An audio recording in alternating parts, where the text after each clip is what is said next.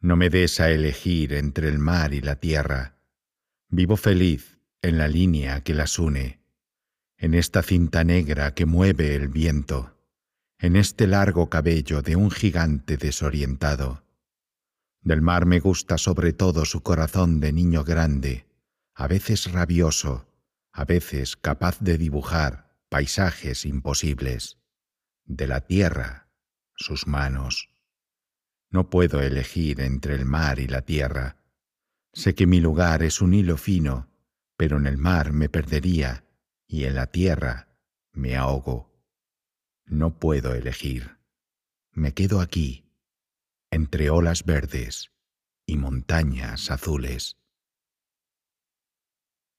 En el parque, de las ramas de los árboles caen copos de nieve. Si lanzas pelotas a las hojas, se encienden lucecillas.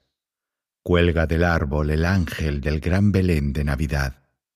¿A que no le das? Éramos críos. La vida no era más que un juego, lo mismo que una película. Aún no nos había enseñado los dientes.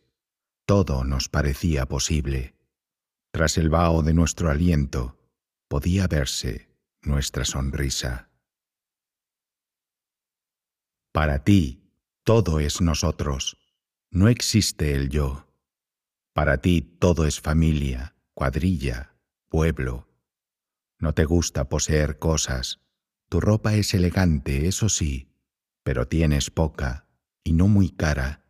Las verdaderas joyas son otras, las mil historias de nuestros antepasados, cómo sucedió todo, casi desde que el mundo es mundo.